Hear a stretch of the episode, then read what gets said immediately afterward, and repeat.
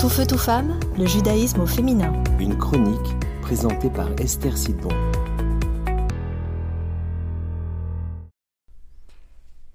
Bonjour, j'espère que vous avez passé une très belle semaine et que vous avez pu méditer un petit peu sur notre euh, leitmotiv du mariage qui est union, unité et connexion et qu'on a vu la semaine passée. Parce qu'en fait aujourd'hui, je voudrais vous raconter une petite anecdote. Alors hier, il y a une dame qui m'a contactée pour me parler du cas de sa fille. Elle a 35 ans et puis, bah, comme beaucoup de femmes euh, et d'hommes d'ailleurs euh, aujourd'hui, ben, elle n'est pas mariée. Et ce qui inquiète sa maman, c'est qu'elle tombe toujours sur des hommes qui ne lui correspondent pas. Et elle craint bien sûr que sa fille ne trouve pas de chaussures à son pied, comme on dit, ou pire encore, qu'elle se marie avec la mauvaise personne et qu'elle en sauve toute sa vie. Bien sûr que c'est difficile cette situation, et on voit de plus en plus de personnes qui sont dans cette épreuve.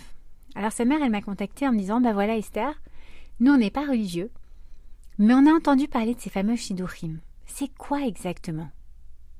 Et du coup, je me suis dit que ça pouvait être intéressant de partager ce que je lui ai expliqué avec vous. Alors voilà, dans le monde occidental, eh bien on a tendance à croire que le mariage, c'est quoi? C'est la suite logique d'un coup de foudre. On se dit en fait, Laurence rencontre euh, à son travail Maurice, elle tombe amoureuse de Maurice, heureusement pour elle, Maurice l'aime bien aussi, et après un certain temps, eh bien, ils décident de s'installer ensemble. Alors le quotidien, la routine vient bien sûr faire tomber un peu le côté magique du coup de foudre.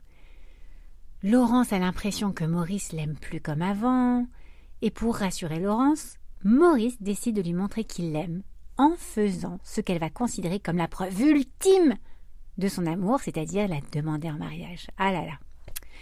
Mais le problème, c'est quoi? C'est que les désagréments et les petits soucis du quotidien, du quotidien, pardon, qui étaient présents avant le mariage, eh ben, ils n'ont pas disparu. Et malgré la cérémonie du mariage et l'alliance, eh bien Laurence, elle a toujours l'impression que son mari l'aime pas comme il faudrait. Et puis Maurice, ben, il a toujours l'impression de ne pas être le mari qu'il devrait être. Bon, je vous l'accorde, c'est un tableau un petit peu caricatural, mais c'est voulu. Qu'est-ce qui s'est passé en fait dans cette histoire d'amour? Eh bien, c'est justement que leur histoire n'est basée que sur le sentiment amoureux que sur le coup de foudre.